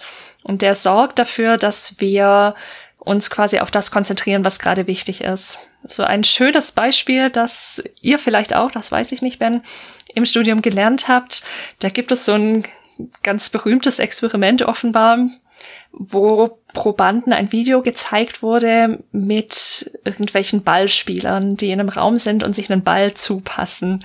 Ben nickt schon, sehe ich gerade. Ein Klassiker, ein absoluter der absolute Klassiker. Es ist einfach so nett und die Aufgabe der Probanden und Probandinnen ist dann eben zu zählen, wie oft sich die weißen Spieler den Ball zupassen oder so irgendwie was. Und irgendwann im Verlauf dieses Videos läuft ein Mensch mit einem Affenkostüm einmal quer durch dieses Bild. Und danach wird gefragt, ob den Probanden irgendwas aufgefallen ist. Und die allermeisten kriegen diesen Affen tatsächlich nicht mit, weil wir eben damit beschäftigt sind, die Reize zu filtern und genau das aufzunehmen, was für uns gerade relevant ist. Und das ist in dem Fall eben die Aufgabe, wie viel Mal wird dieser Ball zugepasst und nicht läuft da zufällig ein Affe im Hintergrund vorbei. Das ist schon erstaunlich, weil wenn man dieses Video sieht und das weiß, dann kann man gar nicht anders als diesen Affen natürlich zu suchen und wahrzunehmen. Aber umgekehrt gehen, geht der wirklich sehr vielen Menschen raus. Eben weil ja. der Hypothalamus funktioniert. Das ist ja kein Defizit. Genau, und das wäre auch genau eher eher problematisch, wenn nicht funktioniert. Exakt, dann, dann haben wir könnte man genau könnte man sich auf nichts mehr fokussieren und würde immer alles auf einmal mitbekommen und das wäre sicherlich sehr anstrengend. Und ja, also das Beispiel kenne ich auch. Also mit dem, mit dem Affen, man sieht den wirklich nicht beim ersten Mal. Also das wäre sehr untypisch für eine Person, den, den Affen zu bemerken. Ja. Ja, obwohl er riesig ist. Der bleibt sogar einmal stehen und macht noch irgendwelche Hampeleien zwischendurch mitten im Bild. Also wirklich ja. mitten im Zentrum bleibt er stehen, macht irgendwas und geht dann weiter. Aber weil da gerade nicht der Ball unterwegs ist, äh, ignoriert man das komplett. Ich glaube, wir müssen echt mal schauen, ob das Video im Internet kursiert und ganz das sicher. verlinken. Ja, das, das denke ich auch. Sicher. Das müssen wir in die Show Notes packen, dass ihr euch das auch anschauen könnt. Ja, das machen wir auf jeden Fall. Ja. Eine, ein vielleicht, wenn ich da gerade noch kurz weitermachen darf, ein vielleicht verwandter Aspekt davon ist ein Konzept, das sich Change Blindness nennt. Das ist auch so was ganz Spannendes und ich glaube auch was ganz Klassisches, was man so im Studium lernt, dass uns sehr oft, wenn sich Umgebungen irgendwie verändern, also ein Gegenstand zum Beispiel verschwindet, der davor da war, dass uns das nicht auffällt, weil wir ja. den entweder ergänzen, das kann wirklich auch ganz krasse Ausmaße annehmen, wenn man ein Bild von der Straße macht, die einem sehr bekannt ist und man nimmt ein großes Gebäude raus und man schaut dieses Bild kurz an und weiß nicht, dass was fehlt, dass einem das nicht auffällt, dass man nicht sofort sagt, oh, da fehlt die Mensa oder da fehlt die Kirche oder was auch immer für ein Gebäude, weil man das quasi einfach erwartet, dass es da ist. Und das kann natürlich ein Effekt sein, der uns unter Umständen auch mal in einem Point-and-Click begegnen kann, wenn wir einen Raum verlassen und wieder zurückkommen und sich da irgendwas verändert hat, weil wir einen Dialog geführt haben, weil was weiß ich, was passiert ist, dass uns das nicht sofort auffällt, wenn wir zurückkommen, dass sich da tatsächlich was verändert hat, was ich jetzt natürlich dann anklicken muss. Auch zu Change Blindness, ein sehr gutes Stichwort, gibt es sehr, sehr gute Videos, die wir euch mit Sicherheit verlinken können. Beispielsweise gibt es so eine Szene, das ist so ein klassisches Setting mit so einem Kommissar, der so einen Mordfall irgendwie aufklärt oder dazu etwas erzählt. Und die es gibt so eine Kamerafahrt durch die Räume oder durch das also durch das Geschehen. Und während die Kamera sich äh, von der einen Seite auf die andere wechselt, wird halt das komplette Bühnenbild umgebaut und man darf das eigentlich nicht erzählen, weil dann bemerkt man das vielleicht, aber da ändert sich wirklich alles im Bild. Und wenn du aber einfach diesen Film schaust, fällt dir das nicht auf. Also die tauschen da wirklich die Wände aus und Tische und Personen sind andere und du merkst es nicht. Gibt auch ein klassisches Experiment, sogar mit echten Menschen. Also es funktioniert nicht nur bei Videos, sondern auch mit echten Personen. Wenn du da gibt es dieses Experiment, da soll jemand was kaufen an, an, an so oh, ja. einem, da steht dann so eine Person als Verkäuferin oder so und dann bückt die sich kurz, also scheinbar um etwas, um eine Tüte oder sowas zum Beispiel zu holen und es steht jemand auf, im nächsten Moment eine ganz andere Person. Ja, die tragen so einen Spiegel vorbei. Ah, genau, der, genau, die, genau, die tragen was vorbei und dann plötzlich steht dahinter eine andere Person. Genau. Also wirklich, also vorher war es eine Frau und hinterher ist es ein Mann und es fällt den Leuten nicht auf. Es ist schon, schon absurd. Ich weiß noch, wie ich da eben wirklich in der Vorlesung saß und mir dachte, das kann doch nicht sein. Das muss doch, das muss einem doch auffallen. Aber offenbar tatsächlich nicht, weil man einfach wieder den Fokus auf was anderem hat und nicht auf den äußeren Features von dieser Person, mit der ich gerade spreche. Genau, also auch weil es da geht, da nimmt man die, diese Person auch in ihrer Funktion wahr, zum Beispiel als Verkäuferin oder so. Ja. Und dann spielt das alles keine Rolle, das Geschlecht oder das Aussehen, die Haarfarbe, das spielt alles gar keine Rolle für diese Funktion, dass die mir meinetwegen nur was abkassieren soll oder so, ne? Und ich glaube, das spielt dabei eine große Rolle irgendwie. Ein Stichwort, das noch nicht genannt ist, aber was, glaube ich, andere äh, Hörerinnen und Hörer schon mal gehört haben, sozusagen selektive Aufmerksamkeit. Ja dass man eben, ne, wie du mit dem Hypothalamus erzählt hast, äh, fokussiert auf einige Sachen, sie auswählt in der Aufmerksamkeit und der Wahrnehmung und andere ausblendet. Exakt. Das müssen wir ja auch machen, weil wir einfach nicht alles gleichzeitig und auch nicht nacheinander verarbeiten können. Da gibt's noch diese berühmte Flaschenhals-Metapher, um einfach noch diesen Begriff einzubringen, der im Studium auch natürlich fällt, dass wir eben quasi in unserem Gehirn in Anführungszeichen einen Flaschenhals haben, weil wir nicht alles gleichzeitig verarbeiten können. Und dann, ja, da gibt's verschiedene Theorien, wie das dann verarbeitet wird, ob das seriell ist oder wie auch immer, aber das eben so eine Engstelle ist. Und wir mhm. selektieren müssen natürlich auch, dass der Flaschenhals gar nicht sich so sehr füllt. Genau. Auch das Arbeitsgedächtnis wird auch manchmal als dieser Flaschenhals bezeichnet. Ja. Dass man sich eben nur eine ganz limitierte Menge an Informationen gleichzeitig im Gedächtnis halten kann. Also dieses fünf plus minus zwei Elemente, also Chunks von Informationen kann man irgendwie behalten für den Moment und darüber hinaus wird es schwierig. Und auch visuell ist es auch so, gibt es also genau komischerweise diese Limitation bei, bei etwa sieben bricht das zusammen, nämlich auch bei visuellen Elementen. Wenn du irgendwo hinschaust, musst sagen, wie viele Punkte sind da. Bis sieben kann man das noch relativ gut und dann wird's rapide schlechter oder die, Leute brauchen viel, viel länger, weil dann müssen die nämlich anfangen, irgendwann zu zählen. Ja. Und bis sieben etwa kann man das einfach sehen wie viele das sind. Und danach, hm. Ja, dann geht's, geht's bergab. Das ist wirklich spannend, dass es echt solche Kipppunkte gibt. Also, dass das genau. nicht irgendwie linear dann abnimmt, sondern wirklich so zack, dann ist es vorbei. ja, das ist ganz typisch. Also bei Wahrnehmungssachen gibt's meistens so eine Schwelle. Ja. Also spricht man manchmal so von Wahrnehmungsschwellen. Und da gibt es dann Schwellen, wo irgendwas zusammenbricht oder, oder erst möglich wird auch. Mhm. Ja. Aber jetzt nochmal fürs Point-and-Click-Adventure angewendet. Also wenn man so zum Beispiel, wenn ein neues Item in einer Szene platziert wird, ja, das kann durchaus sein, dass einem das nicht auffällt. Man macht einen Szenenwechsel und dann ist da vielleicht ein neuer Gegenstand erschienen. Und es kann, wenn das nicht, sagen wir mal so, gut genug designt ist, kann der vielleicht untergehen, äh, weil einem gar nicht auffällt, dass der vorher gar nicht da war. Ja, exakt. Das heißt, dann wäre so ein bisschen die Aufgabe der Designerinnen und Designer dort, den hervorzuheben auch wieder nach Wahrnehmungsprinzipien kann man sich wieder überlegen, wie muss ich das gestalten, damit der Blick sofort dahin geleitet wird. Fette rote Pfeile. ja.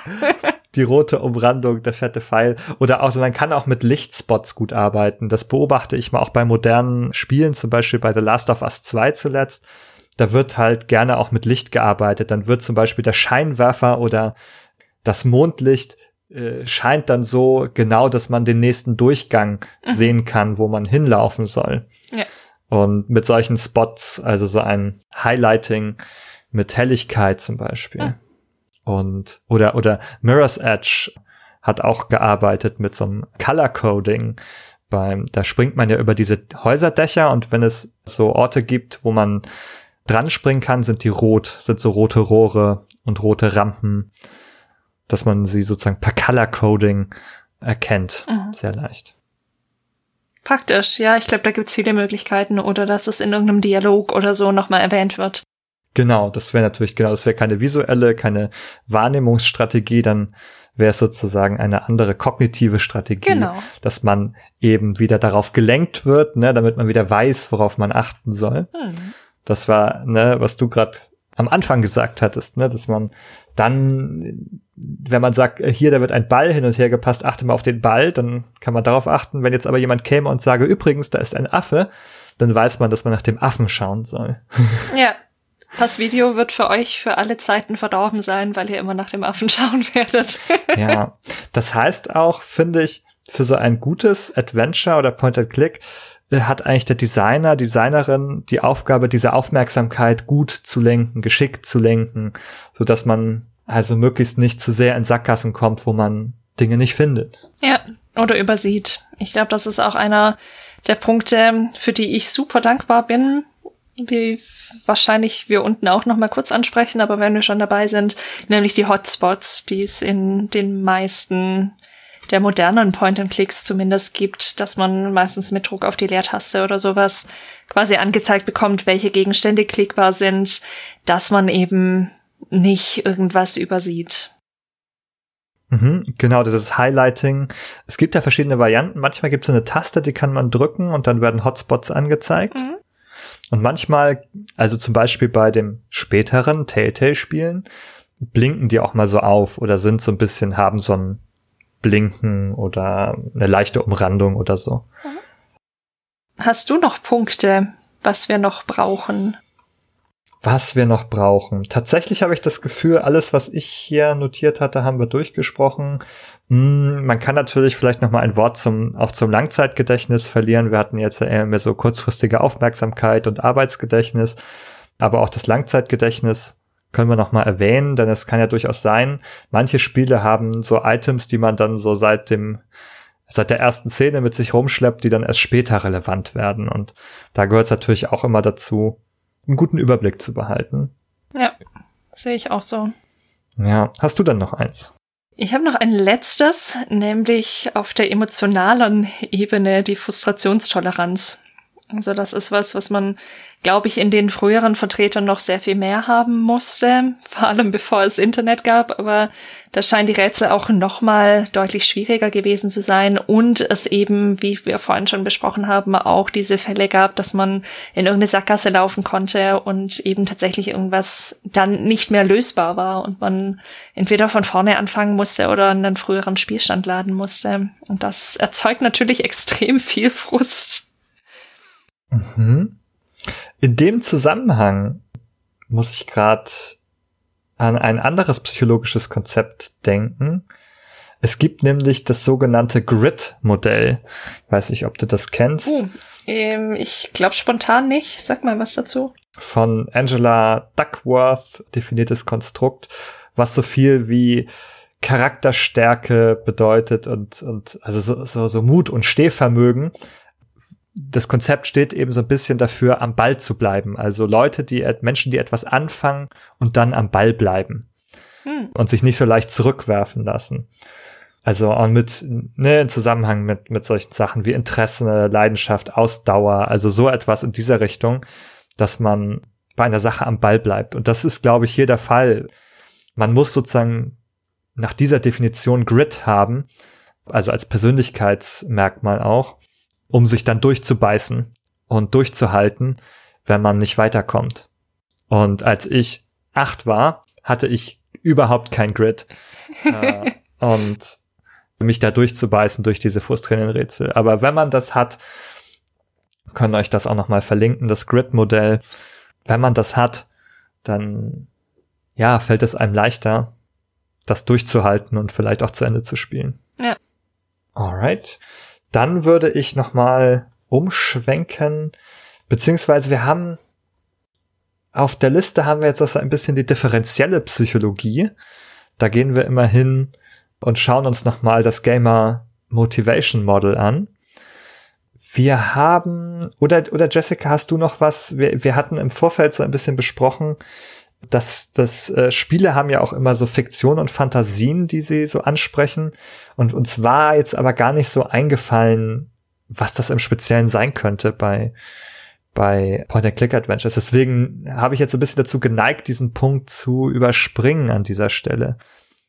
Ja, ich glaube, den Fantasiefiktion, das fand ich, fand ich auch tatsächlich wirklich nicht so ganz leicht, eben weil es irgendwie so viele verschiedene Themen und Motive auch gibt, die in den Point-and-Clicks aufgegriffen werden, wobei ich das eben noch so einen ganz spannenden Punkt fand, was es da so gibt. Also solche Dinge wie entweder die Welt zu retten oder bei einigen auch sich selber zu retten. Also bei Edna bricht aus zum Beispiel, bei Fran Bau, bei Anna's Quest oder jemand anderen zu retten. Ja, vielleicht kann man das sogar einfach ganz wörtlich aus dem Genre ableiten, das Abenteuer eigentlich. Ja, das stimmt. Also die Abenteuerreise sozusagen mit verschiedenen Stationen häufig, verschiedenen Bühnenbildern. Von Station zu Station geht man und meistert dann irgendwie die Abenteuerreise. Ja, das ist, glaube ich, echt ein ganz, ähm, eine ganz gute Zusammenfassung davon. Also Abenteuer im Sinne wie im Literaturgenre, wie im Abenteuerfilm. Also mit all seinen typischen Elementen sozusagen. Ja. Vielleicht auch manchmal so eine, eine regelrechte Heldenreise äh, mitunter. Ja, das kann es auf jeden Fall sein. Also auch wenn man jetzt an die Indiana Jones Spiele denkt oder Deponia vielleicht auch. Also ich habe die jetzt nicht so gespielt, aber scheint mir auch so in diesen Bereich hineinzufallen. Ja, ich glaube, da kann man, also wenn ich gerade so im Kopf durchgehe, was ich an, äh, an Point-and-Clicks gespielt habe, passt das wirklich auf sehr, sehr viele dieser Games, weil es ja irgendwie immer ein eine Gefahr ist, durch die der Held oder die Heldin durchgehen muss und da dann irgendwie gestärkt schlussendlich rauskommt. Genau. So im Allgemeinen, aber ansonsten ist es schwierig, finde ich, da so genau drüber zu sprechen, weil die Geschichten, die diese Spiele erzählen, doch wieder ganz unterschiedlich ausfallen. Ne? Also so ein Indiana Jones ist mehr so eine klassische Abenteuergeschichte vielleicht, während hingegen jetzt so das Trüberbrook, was ich gespielt habe, mit seinen Wissenschafts- und Physikanleihen und den Urlaub, dem, dem Urlaub in einer seltsamen, äh, mysteriösen Stadt, Kleinstadt, ja, irgendwie schon wieder eine ganz andere Art von Geschichte und Setting einfach hat. Ja, das stimmt. Was für mich noch zumindest die meisten dieser Games beinhaltet, die meisten dieser Games beinhalten, ist der Humor. Ich weiß nicht, ob man wirklich sagen kann, dass er für die Point-and-Clicks ähm, ein definierender Faktor ist, aber ich glaube, er ist auf jeden Fall stärker vertreten als in vielen anderen Genres. Das fiel mir noch ein, weil wir ja auch oft diese Frage haben, wie fühlen wir uns eigentlich, wenn wir diese Games spielen? Und da fiel mir eben das Belustigtsein so ein, dass das an vielen Stellen doch sehr stark ist, manchmal aber vielleicht auch grenzwertig, finde ich, was, was die Witze angeht und worüber Witze gemacht wird. Mhm. Ja, wie gesagt, ich habe da so wenig Erfahrung in dem, in dem Genre. Ich erinnere mich nur an diese Sachen auch mit Monkey Island, ne, hinter dir ein dreiköpfiger Affe. Hoffentlich habe ich das jetzt überhaupt richtig zitiert. Ich hab's nicht gespielt. Also solche Sachen. Und da gibt's ja auch bei Monkey Island so Wortgefechte, die man gewinnen muss. Und dann muss man immer Antworten auswählen. Also die sozusagen eine kluge Reaktion sind. Also auf das, was die andere Figur gesagt hat und so. Und das ist auch sehr lustig zum Teil mit lustigen Begriffen, lustigen Wörtern und so. Also ja, Humor scheint im Point-and-Click-Adventure eine größere Rolle zu spielen als einigen anderen. Also vielleicht auch deshalb, weil ja eben so Schrift äh, und Sprache, also Wort und Text und Sprache irgendwie eine größere Rolle spielt mm, als bei anderen Genres könnte das ein bisschen mit der Grund sein, dass man gesagt hat, das ist ein Bereich, mit dem man spielen kann hier. Ja, das glaube ich auch. War mir einfach wichtig, dieses, diesen Humor irgendwo noch einmal in die Folge reinzupacken, weil es doch irgendwie, ich glaube, auch für viele Spielende ein Grund ist, warum sie diese Genre mögen. Und das ist auch das, ich habe ja vorhin gesagt, das ist so eine Hassliebe. Für die, für den Humor liebe ich diese Spiele manchmal, weil es wirklich einfach, finde ich, auch sehr, sehr gelungene Witze und Situationen gibt.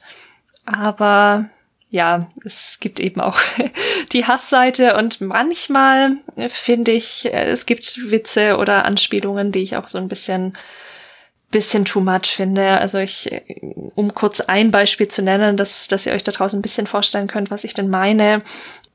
In Harveys Neue Augen, da spielt man ja das Mädchen Lily, die wohl auch an einer psychischen Erkrankung leidet und da gibt es so einige Hinweise darauf, dass sie in ihrem Elternhaus auch schwer misshandelt worden ist. Und da waren so ein paar Andeutungen dabei, bei denen ich das Gefühl hatte, sie sollten lustig gemeint sein, aber die ich vielleicht auch aus meinem Hintergrund meiner Arbeit ähm, nicht als lustig empfinden konnte.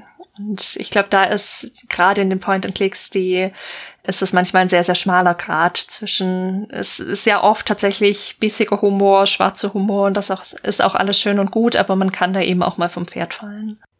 Ja, also Humor ist ja auch absolut nicht gleich Humor. Also das ist ja schon ganz richtig. Also da gibt's ja schon große Unterschiede und es ist wieder auch eine kulturelle und persönliche Frage, was irgendwie jetzt als lustig gilt. Und einige Arten von Humor sind auch voraussetzungsreich. Also man muss äh, Querverweise vielleicht auch erkennen, popkulturelle Referenzen erkennen können, um, um sie so lustig zu finden. Ja.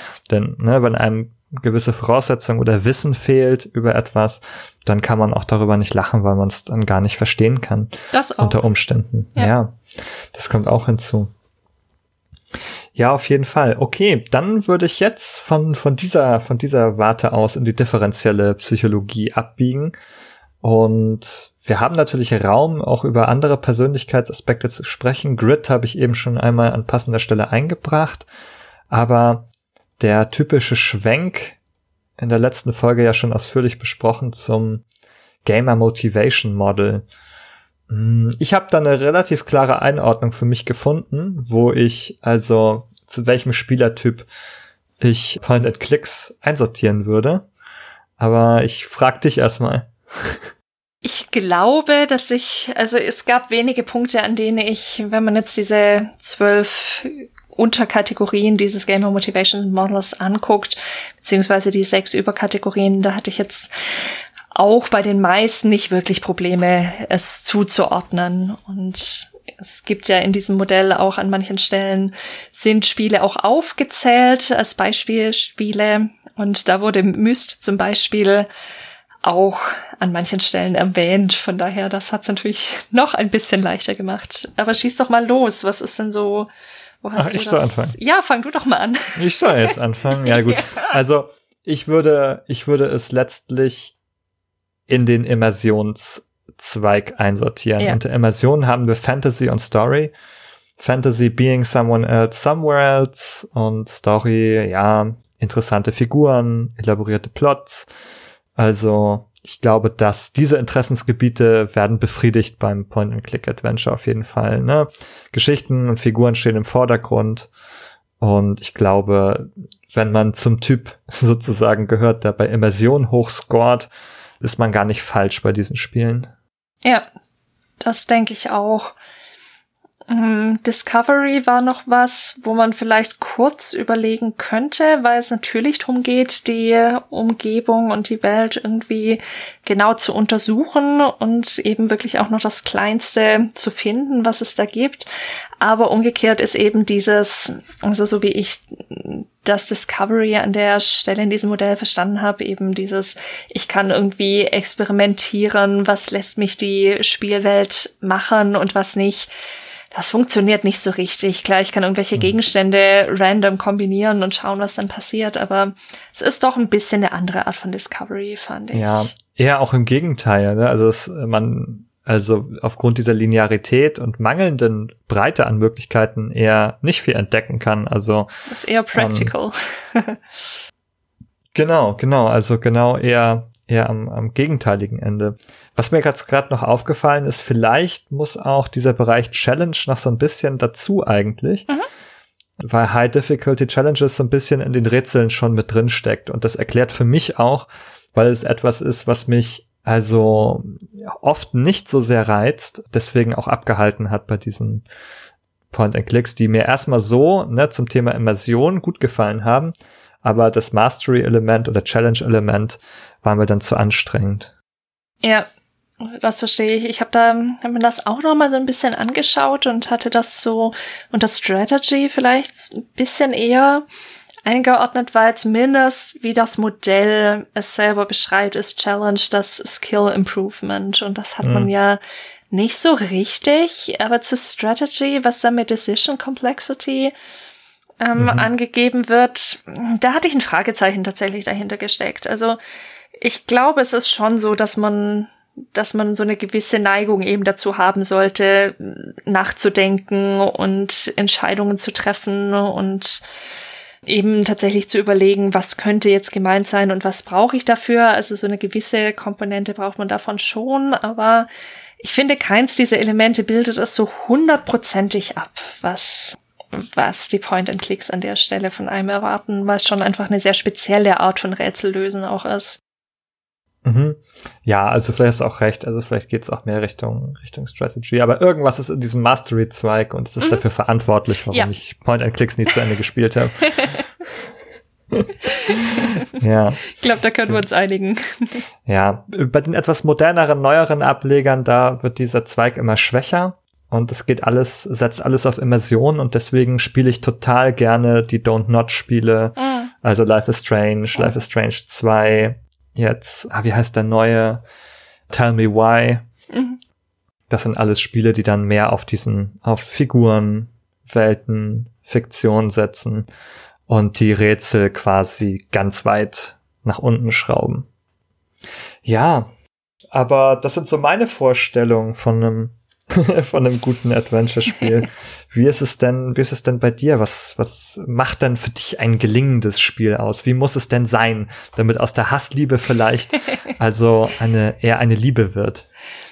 Also weswegen ich es ja manchmal so ein bisschen hasse, sind tatsächlich, wenn die Rätsel in meinen Augen schlecht designt sind. Also was ich schon merke, ist, dass ich besser geworden bin. Also ich habe schon das Gefühl, wenn man viele Point-and-Clicks gespielt hat, kriegt man eher so ein bisschen so ein Gefühl dafür, wie sie funktionieren und wie diese Rätsel funktionieren, auch wenn sie von verschiedenen Personen gestaltet sind. Wobei ich sagen muss, ich habe natürlich schon so einen Hang zu diesen Daedalic-Spielen gehabt und ähm, da stecken ja doch meistens ähnliche Köpfe dahinter. Also Rätseldesign ist für mich was, was Wichtiges. Also ich möchte Hinweise haben, aber das ist schon auch wieder so was Schwieriges, weil ich glaube, für jeden Menschen müssen die, die Hinweise einfach auch anders gestaltet sein. Also das können, können vielleicht auch Dinge in, wenn wir jetzt nochmal in das Psychoding zurückgehen, in der Art der Aufmerksamkeit und der Reizverarbeitung sein, die da Unterschiede machen.